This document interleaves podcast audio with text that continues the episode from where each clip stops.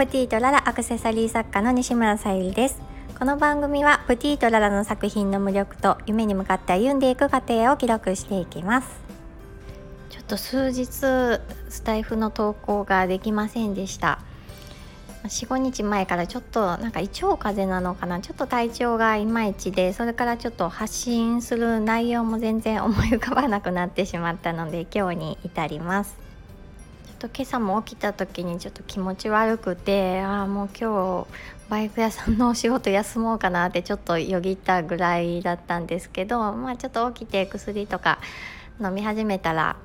あの大丈夫だったので出勤しました。もう出勤してしまうとねあの仕事のスイッチ入ればあのなんとかなるので。でも今朝も思ったんですけど、まあ、あの雇ってもらってる身だからそう休もうかなっていう選択肢が生まれてしまうんですけどやっぱり経営者さんとかフリーランスの方ってあの責任がありますし休んだらじゃあ誰が働くんだっていうことになるのでもうそこのマインドが全然違うんだろうなって感じました。まあ、あの経営者さんとかフリーランスさんが休めないって思うことの一つとしてやっぱりあのお客様のことを、まあ、一番に考えてるのことが大きいからなんだなと思います。まあ、今あの経営者さんとかフリーランスさん限定でお話しましたけどその会社員さんでもやっぱり責任感ある方はあの全然マインドが違うくってでこの間もあの、まあ、ちょっとお知り合いの方が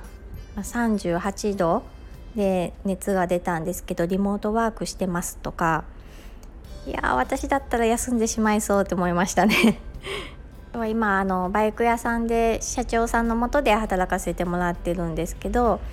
ぱりあのお客さんとかご来店していただいてたくさん来ていただくのも嬉しい反面ちょっともうバタバタすぎてうわしんどって思う時もその社長さんは「うわ忙しくなってきたね楽しい」みたいな感じで言ってるんです。えー、私はスタッフとしていやいや全然楽しくないしとか思いながら仕事してるんですけどでもそういう社長さんともう忙しくなってきてイライラして、ね、時には人に当たったりする社長さんとどっちがやっぱりついていきたいかなって思うとやっぱりそうやってね、忙しくてもそういう楽しむマインドを持っている方の方がすごいなと思いますね。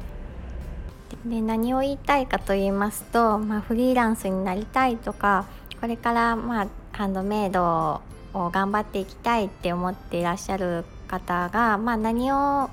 作って何を勉強していくかっていうのも大事なんですけど、まあ、どんな方とつながっていたいかどんな方のようなマインドを持っていたいかっていうのもすごく大事だなと思いました。今コンサルを受けてる方メンターもいるんですけどもその方には私より全然若いんですけど、うん、あの全然今の私じゃ及ばない域の方で スタイフでも何度かあのお話しさせてもらっている、まあ、ビジョンボードイラストを描いている、えー、ゆきさんっていう方なんですけどもこの方もこの間年商50億の社長と YouTube 撮ってきましたっていう 連絡をもらってでその際に私が作ったあのアンティークボタンのアクセサリーつけてくれたみたいででまたそれを YouTube で流した時にまたお伝えしますねっていう感じであの嬉しいメッセージいただいたんですけど